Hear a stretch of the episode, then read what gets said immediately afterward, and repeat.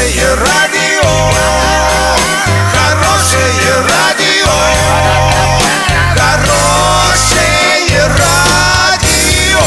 Радио Шансон.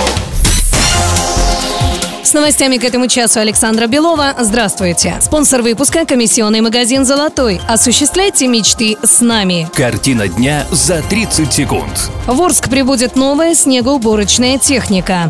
Депутат Госдумы предложил привлекать горожан к уборке снега за скидки на услуги ЖКХ. Подробнее обо всем. Подробнее обо всем.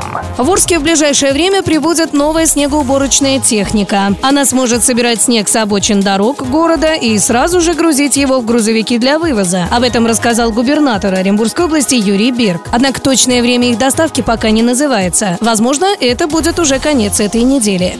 Депутат Госдумы Виталий Милонов обратился к министру строительства и ЖКХ Владимиру Якушеву с предложением привлечь горожан к уборке снега за перспективу получить скидки по коммунальным платежам или налоговый вычет. Однако парламентарий подчеркнул, что жители не обязаны заниматься уборкой улиц вместо социальных организаций, занятых на коммерческой основе.